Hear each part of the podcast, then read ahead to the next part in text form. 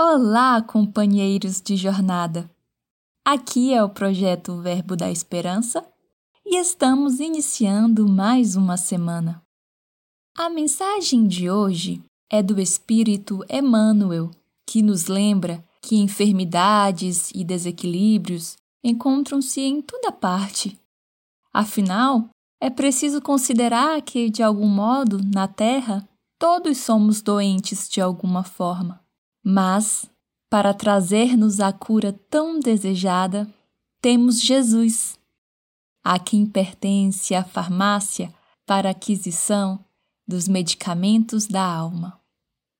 O poema de hoje se chama Entrega-te a Deus.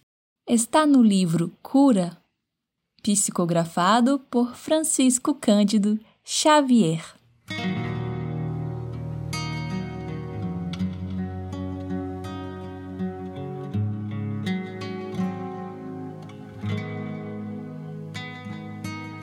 Procuraste remédio para o mal que te aflige.